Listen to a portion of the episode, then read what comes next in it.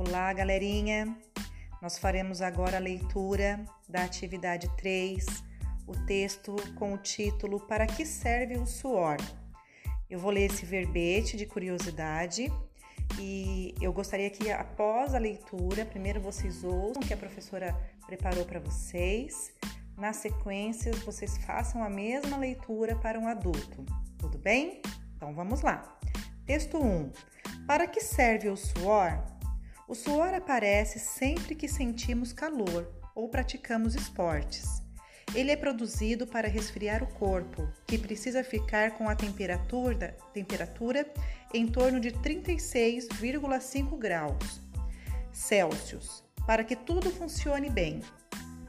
O suor não possui cheiro algum, mas em algumas pessoas, às vezes ele pode vir acompanhado de um cheirinho desagradável nas axilas esse cheirinho ocorre porque algumas bactérias começam a se alimentar do suor e das células mortas de nossa pele.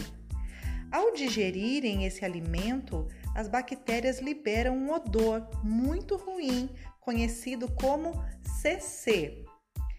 Esse texto ele está disponível em escolas Kids, tá? Adaptado ao suor.